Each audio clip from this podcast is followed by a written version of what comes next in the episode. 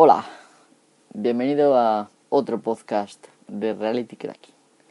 Concretamente este va a ser el segundo podcast de una hipotética cuarta temporada. Ha pasado pues un tiempo desde el último podcast. Eh, bueno, eh, no voy a enrollarme que si no luego ya me conozco y se alargan innecesariamente los podcasts, ¿vale? Bien, de lo que voy a hablar hoy es de una pregunta. Voy a tratar de resolver o de responder, si no resolver, una pregunta que la humanidad se lleva preguntando, pues quizás los últimos 40, 20, 30 años. Más, evidentemente más, pero bueno, más años. Y es, ¿cuál es el mejor lenguaje de programación existente. Vale, pues vamos a empezar y ahora os lo contaré.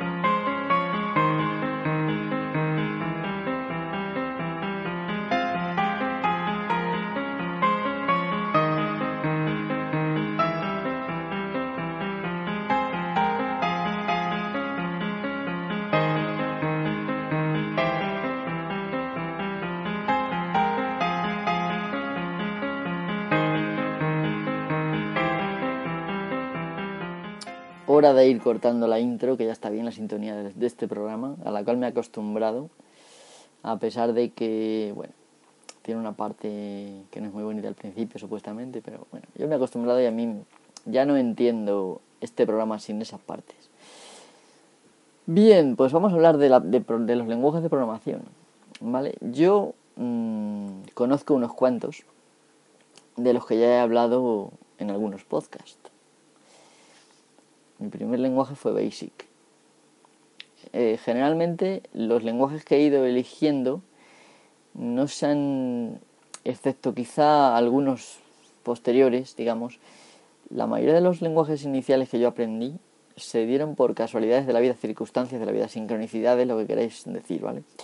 Y el primero fue Basic porque mi padre nos, nos dio un ordenador, un Spectrum eh, en el año 83, un Spectrum de Sinclair de 48K, de esos que no tenían disquetera y tenías que cargar los programas desde una cinta de cassette, con un cassette al lado y tal. Eh, vale, eh, bien, pues había, con este ordenador venían algunos manuales y uno de ellos era de Basic.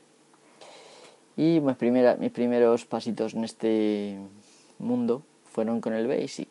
¿vale? No tenía mucha idea de programación, por no decir no tenía ninguna, no sabía lo que se podía hacer y eso limita mucho la imaginación y lo que uno puede hacer. Entonces yo me dedicaba principalmente a hacer a utilizar los elementos de dibujo de Basic y alguna cosita más. ¿Vale?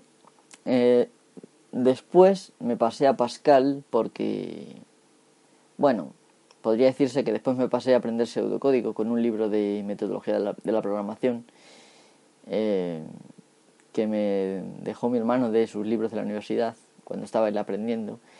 Y yo aprendí básicamente al mismo tiempo que él, aunque le adelanté, pero bueno, eso son cosas aparte. Y aprendí Pascal porque venían ejemplos en Pascal algunos y porque después pues era el lenguaje que le estaban enseñando a mi hermano en la universidad entonces, entonces tuve que aprender ese. Vale, eh, después empecé yo mismo a estudiar eh, informática y tuve que aprender lo que daban, que era COBOL. ¿Vale? Y después, pues también tuve que aprender Pascal y, tuve que aprender también C. Mm, tengo que decir que el C era un lenguaje que yo había oído hablar de él de los años, de los primeros años que mi hermano empezó a, a, estudiar en la universidad eh, ingeniería informática y yo me compré un libro de referencia de C, tochísimo, donde viene no solamente una especie de introducción a la programación, sino también toda la librería estándar. ¿Vale? Entonces, ese libro lo estoy mirando ahora mismo, es de la editorial McGraw Hill, lo tengo ahí, aunque no lo veo entero, no les puedo decir el autor. Se llama Hacemos Más, referencia de C Hacemos Más, algo así se llama. A ver, me voy a asomar un poco y os lo puedo decir. En concreto se llama Turbo C barra C manual de referencia. Eh, pone Shield, bueno, S-C-H-I-L-D-T, de McGraw Hill, los Born McGraw Hill. ¿Vale? Yo ya había aprendido bastantes cosas de C y había hecho mis pinitos. Cuando yo llegué a... También sabía bastante Pascal ya. Había hecho muchas cosas en Pascal, cosas que no, sé, no me las enseñaron luego en, en mis estudios. Eh, que tuve que aprender yo pues por el camino duro. Eh, de leer también tengo un libro ahí, enfrentito también de Pascal, justo al lado del de, del de C está el de Basic y luego el de Turbo Pascal, ¿vale? Tengo uno también tochísimo de Basic, eh, ¿vale? Entonces, eh, estos libros yo me los compré sin que nadie me dijera aprende esto, porque yo quería aprender, ¿vale? Y ese lenguaje es un lenguaje hecho por eh, Ken Thompson y Dennis Ritchie, dos personajes de leyenda en el tema de la informática, dos personajes a los que yo admiraba un montón los que hicieron eh, Unix eh, y que inventaron ellos mismos el lenguaje C, ¿vale? Luego Bjarne Stroptrop, no sé cómo se pronuncia realmente, eh, creó C++ a partir de C y yo todo eso me flipaba, ¿vale? Entonces yo programaba en MS2 con el Turbo C, ese dichoso del libro, y bueno, pues aprendí ahí C. Antes de yo empezar a seguir a estudiar por mi cuenta. En, aquella época estaba estudiando empezaba bachiller, me parece. Entonces, mm, bueno, empezaba o estaba por el medio, porque no recuerdo que tuviera, que fuera tan joven. ¿Vale? Entonces, mm, digamos que mis lenguajes no voy a seguir porque hay muchos lenguajes en el, camino. Mis lenguajes vinieron, vinieron dados en la mayoría por accidentes. Mm, y algunos por mi propio interés, pero al final también por accidente, ¿vale? Yo llegué a ser muy buen programador en C y de hecho llegué a hacer una auditoría de un programa de otros para una empresa, eh, un programa de multiproceso y, y, red, ¿vale? Eh, tenía tenía elementos de, comunicación, ¿vale? Entre, dentro de una red y era un programa que daba unos fallos y la empresa que, que nos contrató el trabajo que hice yo, em, solamente lo hice yo, no lo hizo nadie más. No, era un programa hecho en Visual C, ¿vale? No, ya estábamos en Visual C, que a mí me, no me gusta, pero bueno, reconozco que era lo que había porque el proyecto había, había, eso, había sido hecho en Visual C, ¿vale? Entonces, con las MFCs dichosas y todo esto. Entonces, bueno, eh, como ya os digo, eh, estudié esta, esta auditoría, lo que querían saber era si, si había algún problema por el cual no funcionaba correctamente el programa, a veces fallaban algunas cosas, en fin. No voy a contar más porque es, digamos que no puedo hablar más. También otra cosa que hice yo desde muy jovencito, eh, ya estudiando informática, fue comprarme eh, la versión 5, que era la que había entonces de PC interno. Es un, libro tochísimo de, sobre programación de sistemas, eh, lo cual fue mi, programa, mi libro de cabecera durante muchísimo tiempo y ya digo que el libro es tan tocho que es más gordo que el de C, el de COBOL y el de... Ese es el de TCP/IP juntos, ¿vale? Ya os lo digo. Y el de C es tocho. ¿eh? Entonces, em, es un libro un poco incómodo de manejar Aparte, como empezaron a meter cosas de Windows, la parte de la BIOS y tal lo metieron en un CD para y no está en el libro fijamente. Así que el libro es mayor incluso de lo que cabe. Me imagino que habrá más versiones. Ya no me compré ninguna más. Porque mi, digamos, mi, mi historia profesional fue por otros derroteros más hacia la gestión. Aunque a mí siempre me apasionó la programación de sistemas. Pero bueno, la vida es así, pasan estas cosas, ¿vale? todo este rollo os digo porque yo eh, al final el único, uno de los pocos lenguajes que yo aprendí porque quise fue por ejemplo Java. bueno, aparte de C que ya lo, y Basic. Bueno, Basic llegó a mí por accidente, C también porque fue mi hermano el que empezó a hablarme de, este, de esta historia. Y yo luego empecé a leer en libros, no pensé en revistas, porque entonces no había internet. Estamos hablando de unos mundos distintos en los que los libros eran la principal fuente.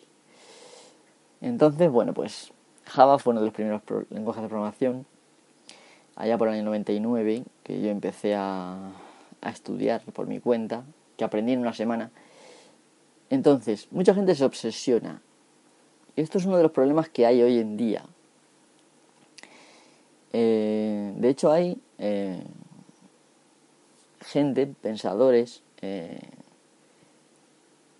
digamos, gente que estudia la sociedad, que han llegado a decir que una gran variedad de, elementos donde elegir nos crea ansiedad, puesto que no estamos seguros nunca de si llegamos a, elegir lo mejor, ¿vale?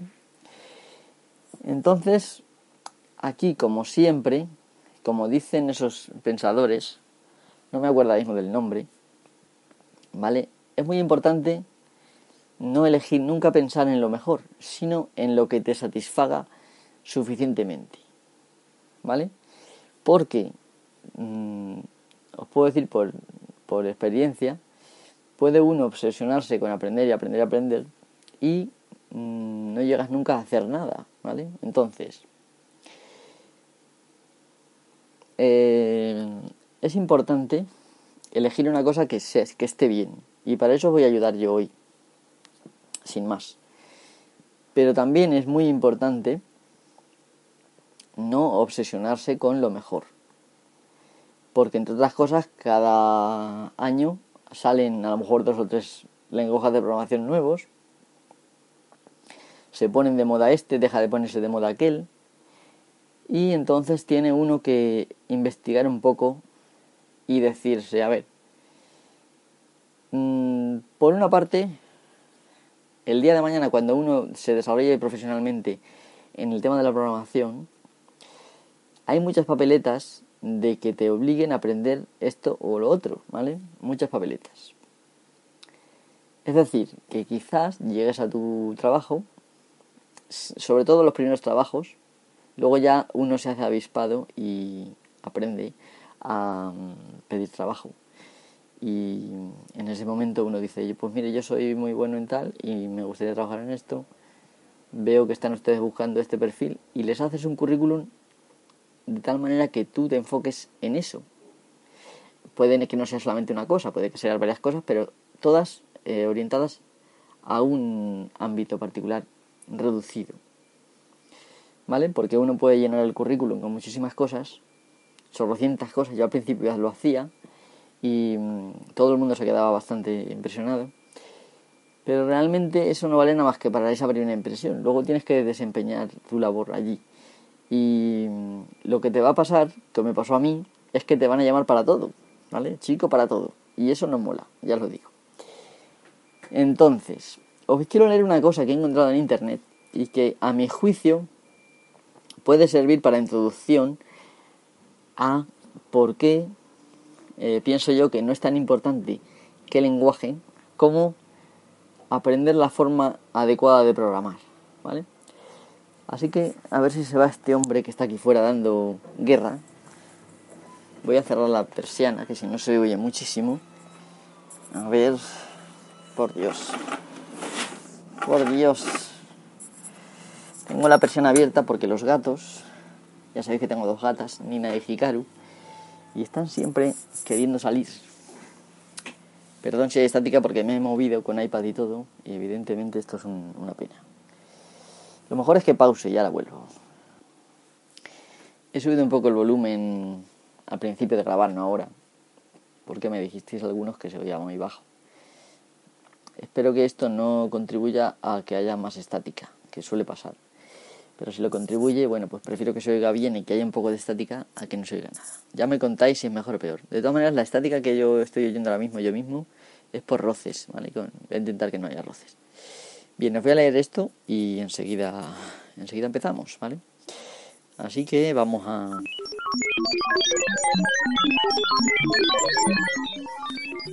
Muy bien. Leo, ¿vale? Es mucho más importante aprender a ser un buen programador y aprender diferentes maneras de pensar dentro del ámbito de la programación que la elección de un lenguaje en particular. Si eres un buen programador, con amplia experiencia, entonces la adopción de un nuevo lenguaje es fácil. Y nunca es la parte más difícil de cualquier proyecto. Para aprender a ser un buen programador, lo más importante es salir ahí afuera y escribir programas. Si no tienes un trabajo o unos estudios que te empujen a hacer esto, entonces tiene sentido tratar de contribuir a algún proyecto de software libre o de código abierto que te interese. En ese caso, la elección del lenguaje ya la habrá hecho alguien por ti. Y bueno, pues tendrás que aprender si no dominas ese lenguaje, ¿no? Si contribuyes a múltiples proyectos, entonces vas a tener la oportunidad de experimentar eh, varios lenguajes de programación y sobre todo varios estilos de programación, ¿vale? Porque ahí vas, dentro del lenguaje de programación hay varias formas de escribir, ¿vale? Esto ya lo iréis viendo más adelante. Pero procura no tener estrechez de miras, porque es mucho más importante tener una buena base de programación que limitarse a enviar un parche aquí y otro parche allá. Que hago una especie de inciso, y es que Stallman siempre insiste en que es importante aprender a hacer programas grandes. ¿Vale?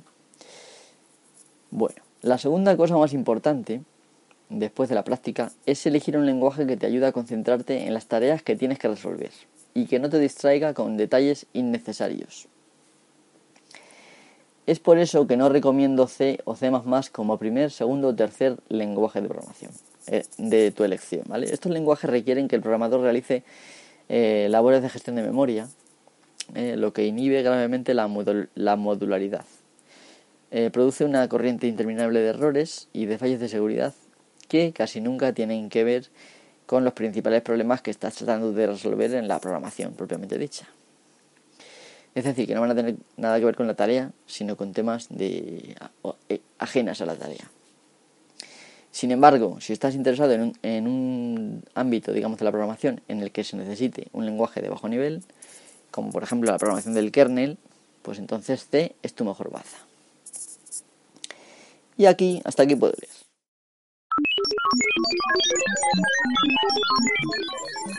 Ay, ¿por qué suena ese ruido? A ver por qué. Bien. Entonces, esto que os he leído, lo he leído porque es muy importante. ¿Vale? Muy importante. Uno puede escribir eh, malos programas con el mejor lenguaje del mundo y puede escribir buenísimos programas con el peor lenguaje del mundo. ¿Vale? Entonces, mucha gente opina quizás como, con la misma intención que yo tenía cuando empezaba a interesarme, a entusiasmarme, a apasionarme por este tema, yo estaba flipado con el C y con el C++. Y de hecho yo hice muchas cosas. En, de hecho abandoné el Pascal y me dediqué por entero al C y C++.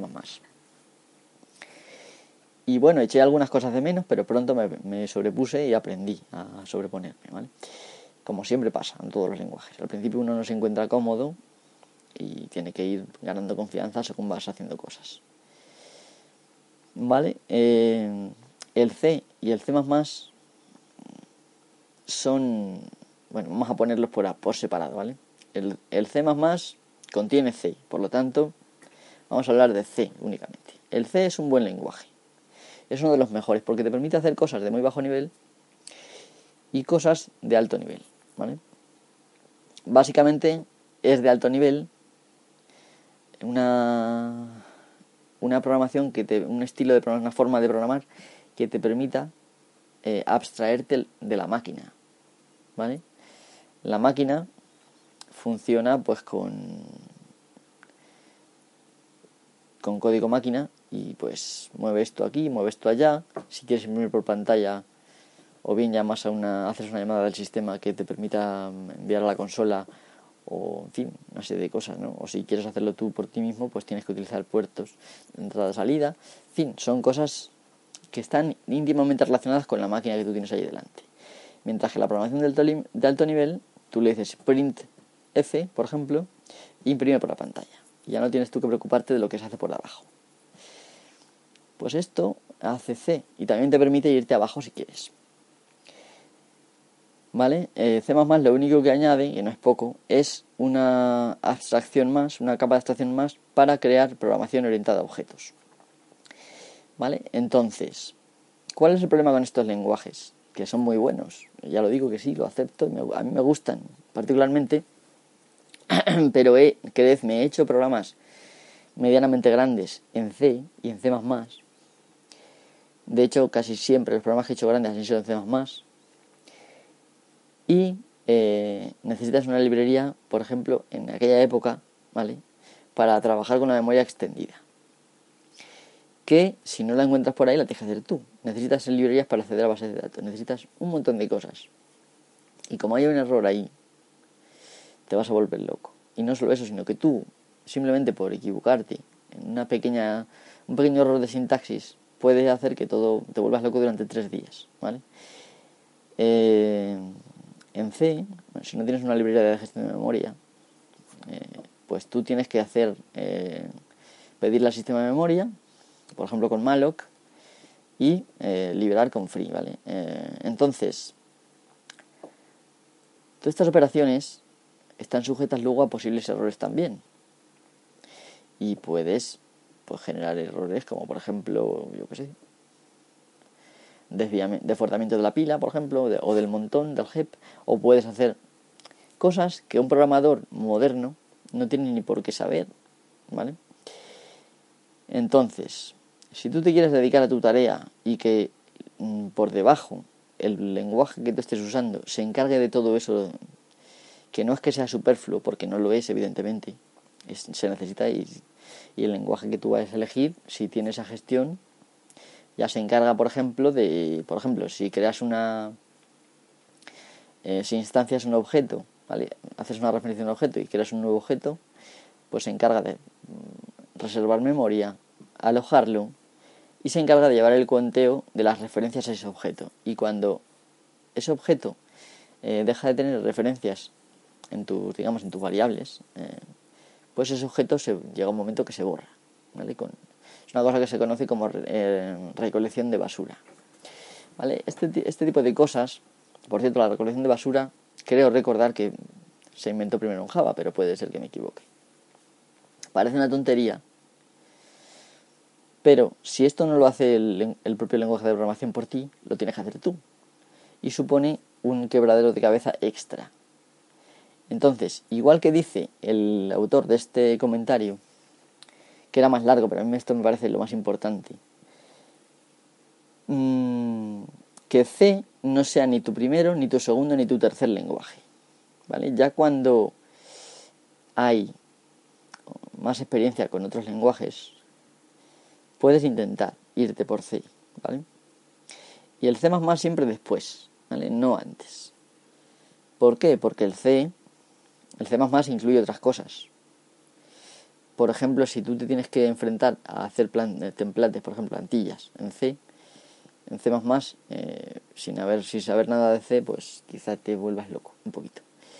Eh, y no es que sea muy difícil, ¿vale? Pero bueno. entonces, hay gente que piensa al revés. Yo aprendí al revés, ¿vale? ¿Por qué? Porque cuando yo aprendía no existía todavía o por lo menos yo no lo tuve delante, eh, mecanismos para evitar, por ejemplo, que la gestión de memoria se la tuviera que hacer yo, ¿vale? No existía eso. Entonces las librerías no eran tan fácil de acceso como hoy, no había, si, acaso, pues veías código en una revista y lo copiabas o aprovechabas el trabajo que había hecho otro compañero o lo que fuera, ¿no? Pero no es como ahora con internet y dices, ah, bájate esta librería, y ya está. No, no, entonces era muy diferente. Entonces, hoy es mucho más fácil hacer todas las cosas, incluso en C, C++. ¿Vale? Hay gente que piensa que es mejor aprender primero C y ya cuando te has batido, digamos, el cobre con el C, entonces aprender, por ejemplo, otras cosas como Java, Python, otro, PHP, otro tipo de cosas, que ya eh, veas, anda, que bien, ahora estoy mucho más cómodo y tal. Bien, yo, sinceramente, hoy por hoy, la mayoría de los lenguajes de programación modernos que la gente usa y en las empresas se usan, mm, aunque hay empresas que usan C y C++, en comparación con las empresas que usan Java, por ejemplo, o Python, son muy pocas. Entonces, pero también es, estamos hablando de que es un nicho, ¿vale? Si tú aprendes C o C++, vas a ir a aspirar a un nicho donde se haga en eso. ¿Y qué se hacen esos nichos? Pues a lo mejor están haciendo librerías para juegos, librerías gráficas para, en fin, perfeccionando algunas funciones de cosas de juegos o otras cosas. ¿vale? Yo también he conocido algunas empresas que utilicen el C o el C++. ¿Vale? Entonces, mm, bien. Entonces, por una parte, no te obsesiones con el lenguaje. Vale, yo, mi, mi, elección particular, cuando yo eh, llegué al año 99 y vi Java, mi elección fue Java, ¿vale? Y esa elección la he mantenido, aunque, por ejemplo, ahora me entretengo bastante con, con la programación en Bash, ¿vale? Que ya sabéis que Bash es un lenguaje de no es un, realmente un lenguaje de programación, sino que es un lenguaje de scripting, es decir, Bash es como un, un archivo .bat de Windows o de MS2, donde tienes una serie de comandos que se ejecutan uno por otro, se meten en un archivo de texto y se ejecutan uno por otro. No se compila ni nada, ¿vale? Estos son temas que también voy a mencionar ahora después, ¿vale? Lo de la compilación y todo esto. Entonces, eh, también he tonteado bastante con Python y Python me parece un lenguaje bastante completo. Eh, y para mí, una de las pegas que tiene Python, mm, por lo que a mí me parece que Python no es lo mejor, aunque no está mal, es que detesto la sintaxis de su programación orientada a objetos, ¿vale? De cómo funciona esa sintaxis. El resto de la sintaxis no me parece mal, pero la programación orientada a objetos me parece terrible. De cómo se escribe todo esto. Eh, entonces, eh, como para elegir un lenguaje de programación necesitáis saber un poco más, os voy a decir que hay dos tipos de lenguajes de programación, ¿vale? Uno son los compilados, C por ejemplo es un lenguaje compilado. ¿Esto qué quiere decir? Que tú escribes un archivo de texto, el código fuente, aunque esto a lo mejor ya lo sabéis, y a través de un proceso de compilación que se, eh, se hace en el entorno directamente o si no pues con un comando, ¿vale? Eh, se genera un, código objeto y este código objeto se enlaza con otro, con otro programa que es el enlazador. Y este ya lo que hace el código objeto es que tienes el código, pero no tienes, digamos, los enlaces a, las librerías del sistema, ni a nada que exista ya, digamos, fuera de tu programa. Por lo tanto, el enlazador es el que luego lo enlaza automáticamente todo eso. En la práctica, en los lenguajes de programación moderno, no todos son compilados y enlazados. Algunos solamente son compilados entre comillas como Java, que en realidad lo que se hace Java es mm, crear un paso intermedio que luego es mucho más fácil de interpretar por la máquina virtual. Entonces Java eh, es más bien una cosa intermedia, entre compilado e interpretado. Y luego están lenguajes puramente interpretados, como por ejemplo Python, PHP, eh, Perl, muchos más, ¿no? Eh, hay muchos. Bash también es interpretado. Eh, interpretado es que tú simplemente tienes un archivo de texto donde están las órdenes y eh, tienes un programa que es el intérprete y las va leyendo y las va ejecutando conforme las va leyendo. ¿vale?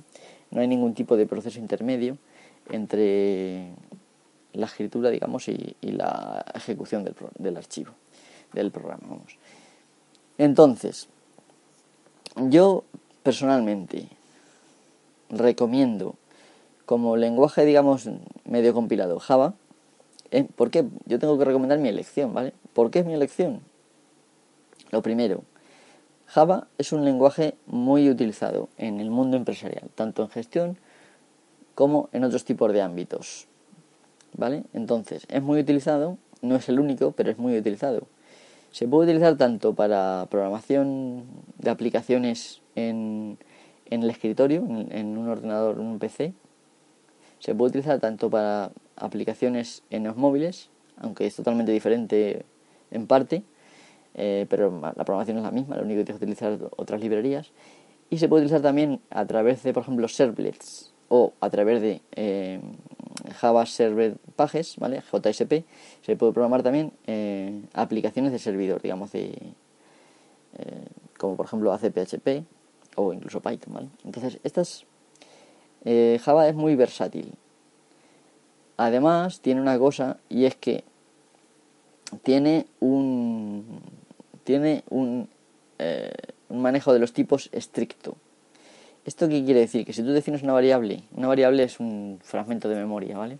Al que tú le pones un nombre y le puedes asignar un valor, que se almacena en la memoria. Tú, si tú defines que ese cacho de memoria, esa variable va a ser de tipo cadena, es decir, que se puede meter en una cadena, por ejemplo, hola Benito, hola Juan, hola Pedro, pues va a ser siempre cadena, no va a cambiar, ¿vale? hasta que tú lo destruyas y crees otra cosa si quieres con otro nombre.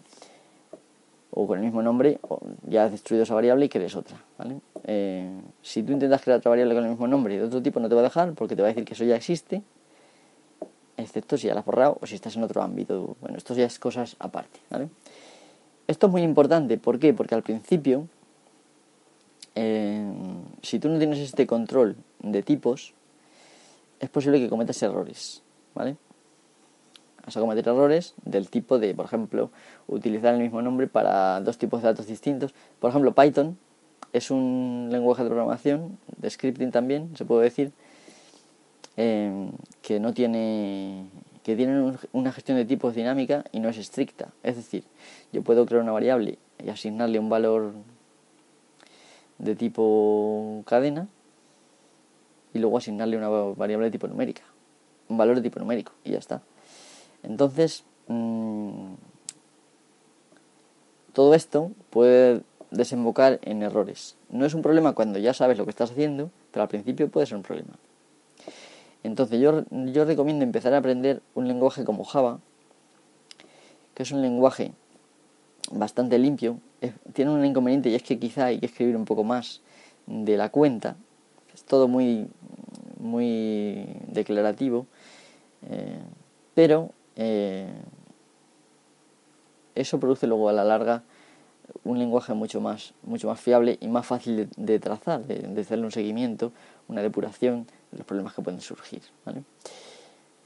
Entonces, también recomiendo que aprendáis un lenguaje de scripting. Puede ser Bash, puede ser eh, Python. Yo recomiendo Python por eh, varias razones.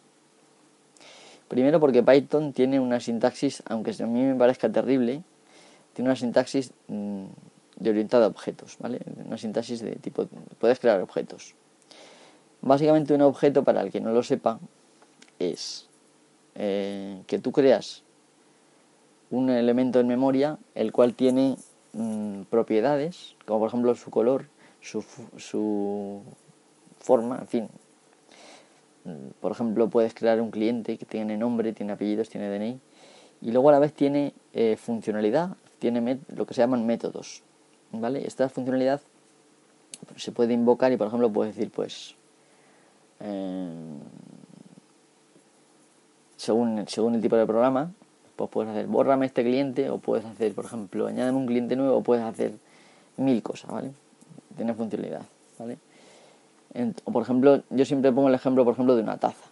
Tienes la taza y el programa le dice, pues por ejemplo, tienes el, el color, la capacidad de la taza y luego tienes, por ejemplo, llenar y vaciar.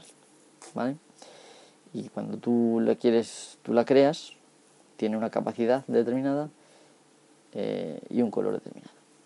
Y cuando tú la puedes vaciar, pues se vacía, y cuando tú la llenas, pues se llena. Em, esto, si no sabéis nada de programación, quizás suene raro, pero esto va a ser luego mucho más importante. Por cierto, si queréis iniciaros en Java, yo tengo en mi otro canal, eh, en el que se llama Julio Serrano, eh, y tengo un pequeño curso de Java, con esto entero podéis ir empezando. De todas maneras, yo recomiendo directamente ir a un tutorial, mucho más sencillo que ver un vídeo, y requiere mucho menos tiempo. O un buen libro también puede ser. ¿Vale? Entonces, ¿por qué recomiendo Java? Bueno, es que lenguajes hay mil. Si yo me voy a la Wikipedia y busco los lenguajes que hay, hay chorrocientos mil. Entonces, si tú dices, no, es que a ver, a lo mejor este es mejor, a lo mejor este es mejor, no terminas nunca. Entonces yo tengo que recomendar el que yo eh, he elegido por una multitud de razones, que ahora mismo a lo mejor no me vienen todas a la cabeza. Pero si os fijáis de mi experiencia, pues eso es mi elección. Una de las razones también por las que Java puede ser ahora mismo muy bueno, aunque cuando yo estudié Java todavía no era muy usado, eh, es que, como digo, tienes muchas posibilidades de trabajar en muchos tipos de trabajo distintos. Te abren mucho, muchas oportunidades. ¿Vale? Eh, entonces, y lo del lenguaje de scripting es porque hay otras tareas que a lo mejor no requieren un programa entero con, un, con una pantalla. Java te, te, hace, te facilita mucho, por ejemplo, crear pantallas, crear aplicaciones gráficas y tal. Por ejemplo, si utilizas NetBeans, que es una aplicación que hay, un IDE que a me, un IDE es un entorno de trabajo, ¿vale? Un entorno de desarrollo integrado que se llama, ¿no? IDE. Las siglas en inglés. Hay, Java tiene muchos IDEs. Todos los lenguajes de programación normalmente tienen muchísimos IDEs, muchos programas en los cuales tú dentro de ellos programas, ¿vale? Eh, por ejemplo, NetBeans es uno de, ellos, Eclipse es otro, eh, yo qué sé, hay muchísimos, ¿vale? Eh, yo he trabajado principalmente en esos dos, he trabajado incluso más en Eclipse que en, por más tiempo que en NetBeans, pero ahora prefiero NetBeans simplemente porque me parece menos cargado. ¿vale?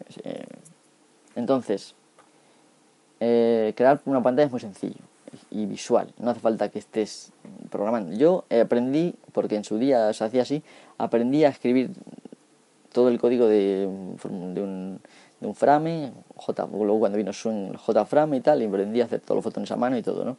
Pero hoy en día mm, es muy visual y muy sencillo. Eh, entonces el tiempo que, que adelantas con eso es muchísimo, ¿vale? Muchísimo tiempo. Y luego el uso de referenciar esos objetos en la programación también es muy sencillo. Así que yo, por muchas cosas, recomendaría Java. Y luego, si queréis aprender un lenguaje de scripting, porque hay muchas tareas para las cuales a lo mejor hacer un programa de Java no te... Un programa de Java va a requerir varios archivos, generalmente. Simplemente porque cuando tú creas un proyecto en Java, a menos que lo hagas con un archivo de test, con un editor de texto y lo escribas tú, eh, va a requerir, se va a generar varios archivos, varias carpetas, ¿vale? Entonces, un lenguaje de scripting lo puedes hacer, puedes hacer un programa con un archivo y ahí tener el texto. ¿Vale? Hay también editores de texto que te reconocen la sintaxis, que te ponen colorines y se ve muy bien. Yo recomiendo Python porque Python no solamente es un lenguaje de scripting, sino que es un, lenguaje de programación bastante potente, muy potente, muy versátil también, en el cual también podéis utilizar, por ejemplo, eh, para crear páginas web. Últimamente hay algún sistema en el cual se pueden, te puede ayudar a crear aplicaciones en, en Android con Python, con lo cual también te abre, esta lección de Python te abre muchísimos caminos, muchísimos. ¿Vale? Eh, yo evidentemente he elegido la programación convencional, ¿vale? Luego hay muchos tipos de programaciones, programación lógica, programación funcional. Entonces, si tú estás en uno de esos ámbitos, tendrás que elegirte un lenguaje que te venga que te venga bien para esa opción. Pero ahora voy a intentar, eh, voy a hacer una pequeña pausa, que llevamos ya mucho tiempo hablando, y voy a intentar enfocarlo como si yo fuera a crear un proyecto. Eh, y vamos a directamente hacer otra cosa y es elegir un lenguaje de programación para un proyecto. ¿Vale? Les voy a explicar más o menos el camino que sigo yo para mi elección. Así que nada, voy a poner algo de música y volvemos en un momento. Yo creo que voy a poner esto, que hace mucho tiempo que no lo ponemos.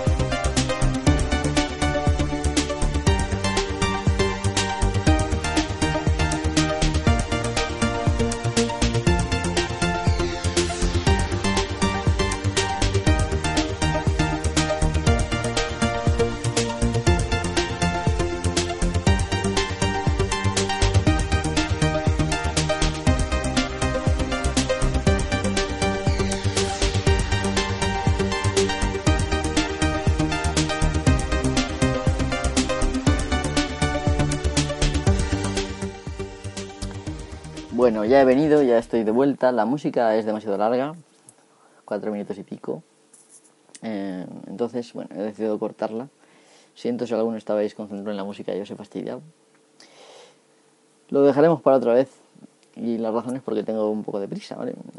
Hoy en día, este día de hoy es un poco tarde ya. Y bueno, quiero hacer otras cosas. Aún así, no voy a cerrar de prisa y corriendo este podcast, vosotros tranquilos. Precisamente por eso, porque no quiero cerrar de prisa y corriendo, he parado antes la música. Aunque me ahorre, qué, sé yo, tres minutos. Eh, o dos. Bien.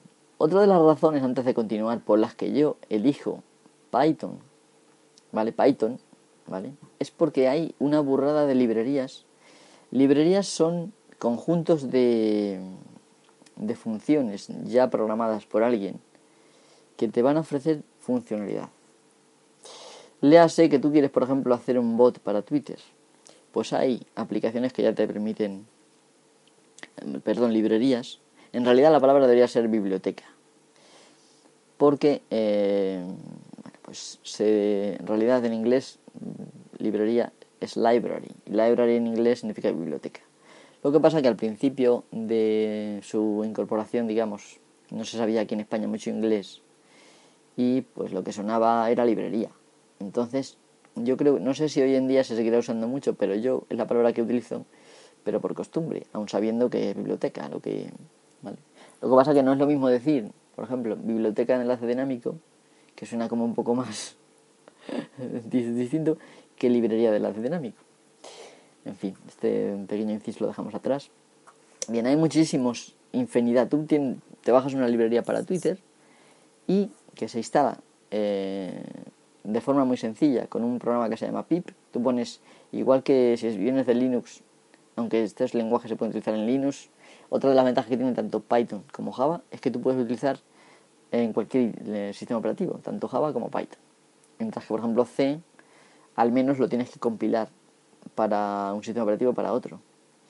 Y tienes que, aparte de compilar, tienes que hacer algunas, mm, algunas cosas para hacerlo compatible. Puesto que si, por ejemplo, te dedicas a hacer un programa que invocas directamente DLLs, mm, librerías de enlace dinámico, como he dicho, pues claro, estas DLLs solo están en Windows. Si en Linux no las tienes, no tienes Wine o algo así, no te va a funcionar el programa. Entonces tienes que tomar algunas decisiones y utilizar llamadas al sistema que sean compatibles con Linux. Pero bueno, esto ya es cuestión de más meterse en la programación, ¿vale? No es entonces, por ejemplo, ayer estuve empezando a ver un taller, creo, una librería que se llama Scrappy y que te permite hacer una cosa que yo llevo haciendo ya mucho tiempo con Bash, que es eh, web scrapping. Eh, digamos que mm, descargarte, mm, hacer un programa que descargue páginas web y extraiga partes de ellas para distintos propósitos. También te permite hacer una araña, un, un, un crawler, un, un spider de la web, ¿vale? Para crear, por ejemplo, robots como los de Google y tal, aunque bueno, eso ya son palabras mayores.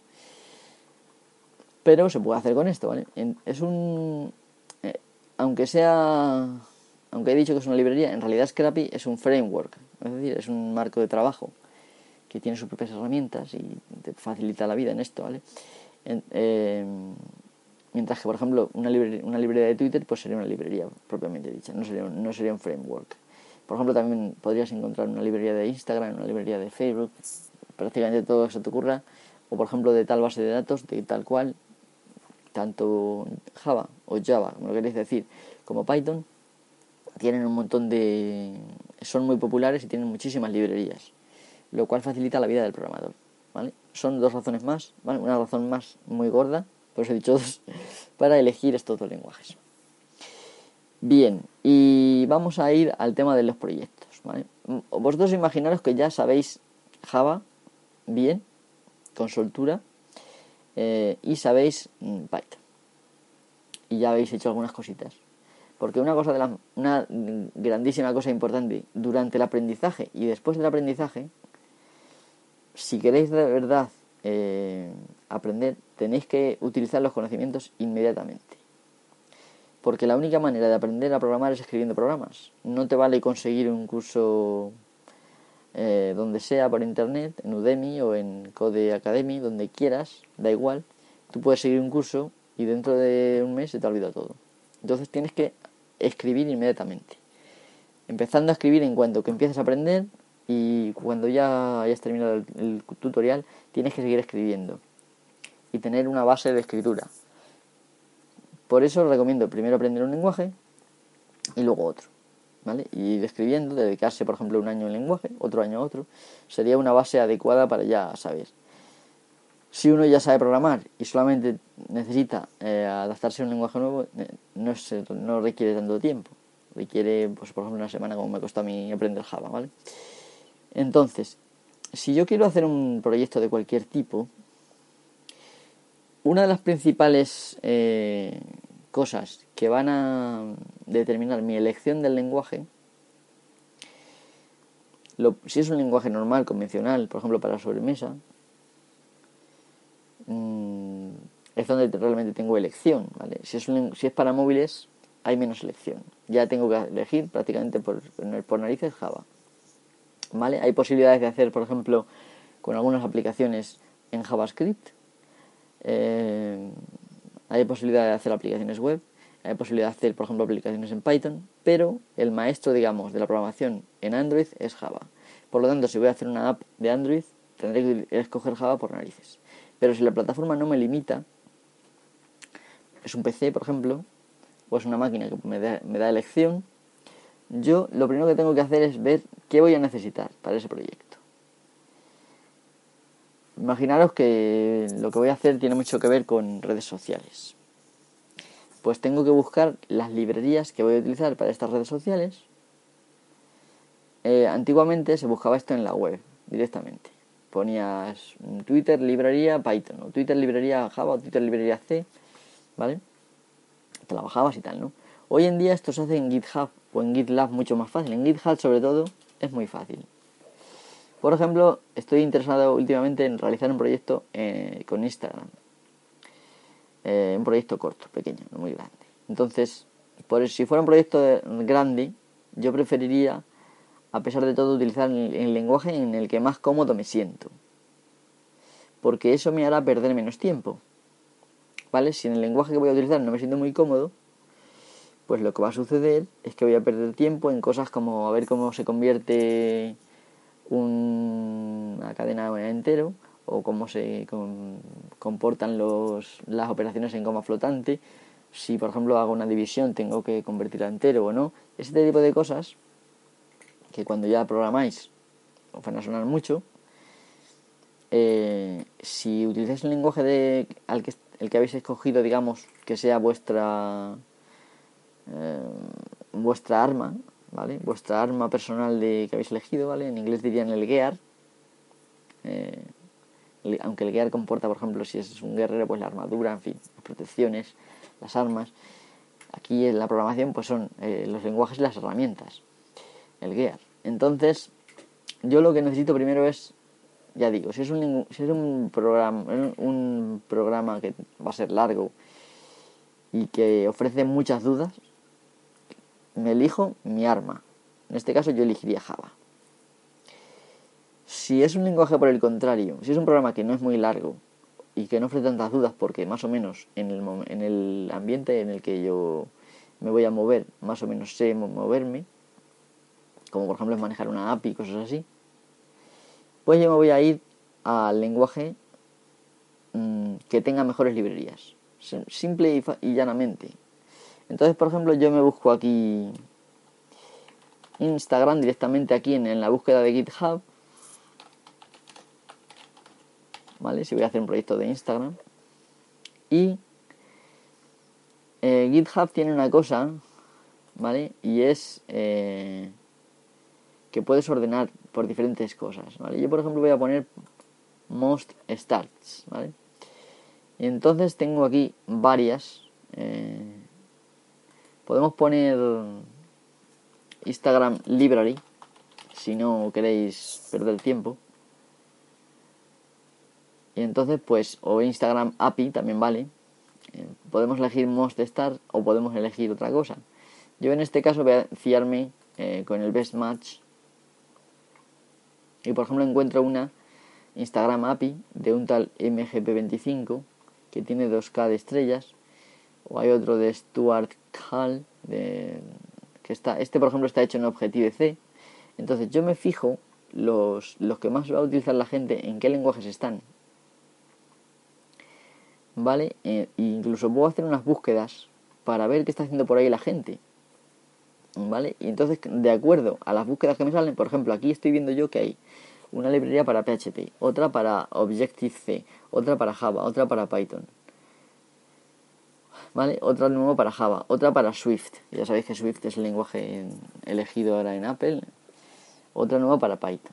En fin, eh, luego tenéis que entrar a cada una y mirar si las funciones que vosotros queréis explotar están en esa librería. Porque si no están, esa no os vale.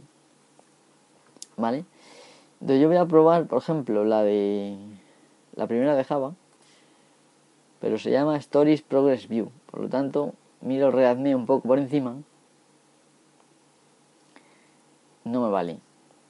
Entonces, bueno, yo directamente voy a cambiar library por API, directamente, así. También incluso podéis buscar el programa, el lenguaje si queréis. Y por ejemplo veo una que está en Ruby. Ruby es un lenguaje de programación también de estos, de estos tiempos de atrás año 2002 ya estaba Ruby, me parece, en función. Eh, aunque no estoy seguro del todo. Entonces, bueno, pues aquí, por ejemplo, de entre, los, entre las librerías que veáis aquí que os valgan, incluso si no fijáis de aquí, voy a hacer una búsqueda fuera en la web directamente. Pues, por ejemplo, si la mejor librería está en JavaScript, pues si no queréis hacer una página web, no tiene mucho sentido, ¿vale? Aunque sea esa la mejor. Entonces yo voy a ver, la, de, la de Ruby, ¿vale? Y la de Ruby tiene aquí un... Dice, The Original Instagram Website and API Client.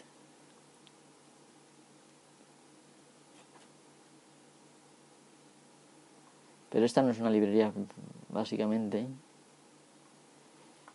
Mm, vale, no me vale, por lo tanto me voy de aquí y me voy, por ejemplo, a una que hay aquí. Esto es una, un, bot, tampoco me vale. Hay una que se llama Pasha barra Instagram API Python. Vamos a entrar a esta. Se llama un oficial app Instagram API. Give you access to all Instagram features, like follow, upload photo. Vale, pues esta es la que yo quiero ahora mismo. ¿vale? Hay que mirar más detenidamente y ver los ejemplos. Si en los ejemplos hay cosas, eh, de todas maneras, normalmente habrá una lista de características. Entonces tenéis que ver si lo que vais a hacer eh, lo puede hacer esa librería, ¿vale? Otra opción sería irse a, a tratar directamente con la API de, Instagram. Venga, sal, Ay, que está la persona cerrada, como la he cerrado antes. No puede salir. perdón por los ruidos.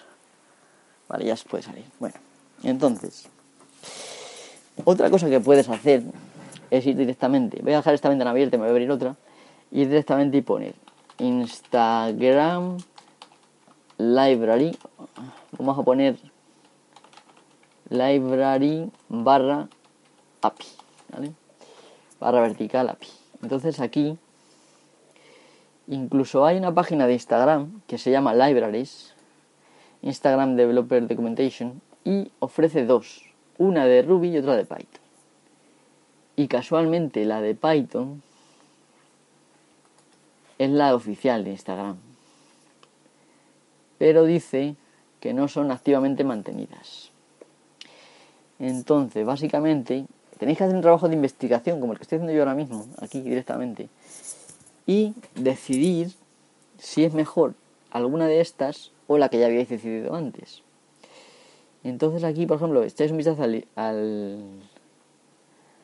al, este al, al Readme, que está, sale aquí directamente inmediatamente en GitHub y pone que requiere HTTP 2, simple JSON y SIX, que no son muchas cosas, no son muy malas. También podéis hacer una cosa y es mirar si en vuestra máquina podéis instalar esos módulos fácilmente. Si no, iros a otra cosa. Por ejemplo, si queréis hacerlo en Windows y esas librerías no están, yo por ejemplo las otras me suenan, pero Six no me suena. Pues rápidamente hago una apt cache search Six. Y hay que mirar con mucha tranquilidad porque hay una cosa que se llama Six. Tiene, aquí hay muchísimas cosas. Yo creo que es una herramienta de Python. Entonces, pues nada, pues vamos a hacer un grep además.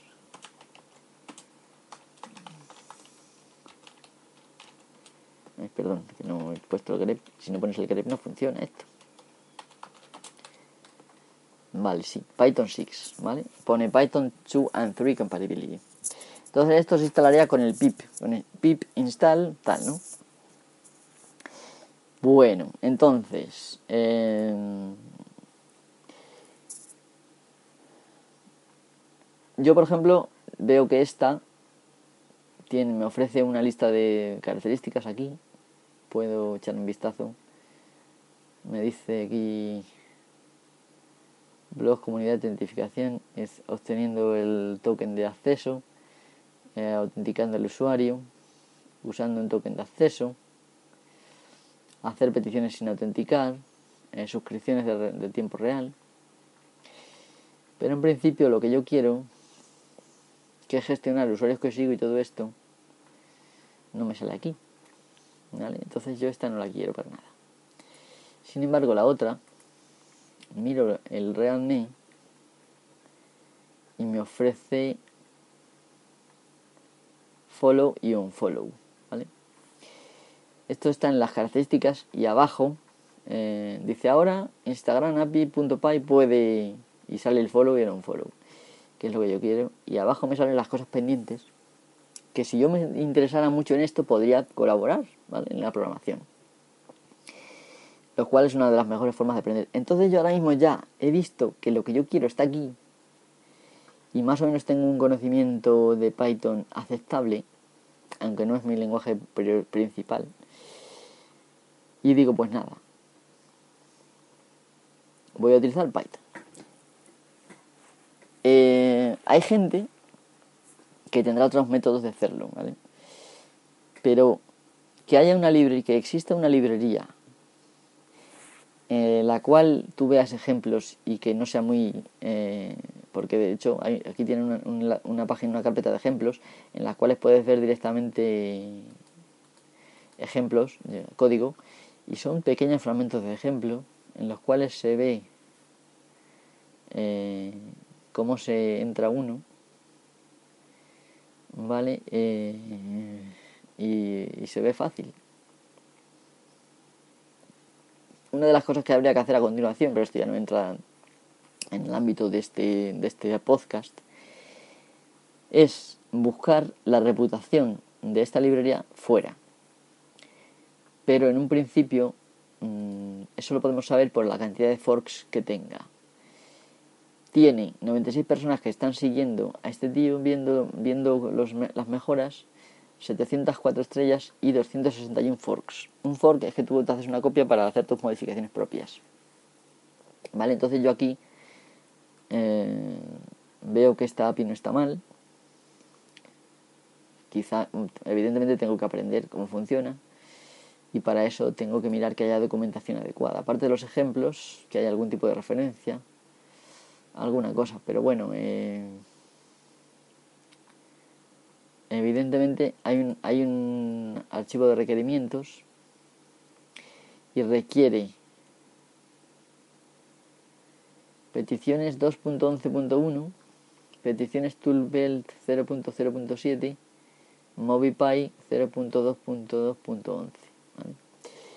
Esto podría ser un problema, pero en caso de que tengamos algún problema, siempre se puede hacer una máquina virtual con las herramientas que necesitemos para esto y así no, ensucio yo mi, mi configuración.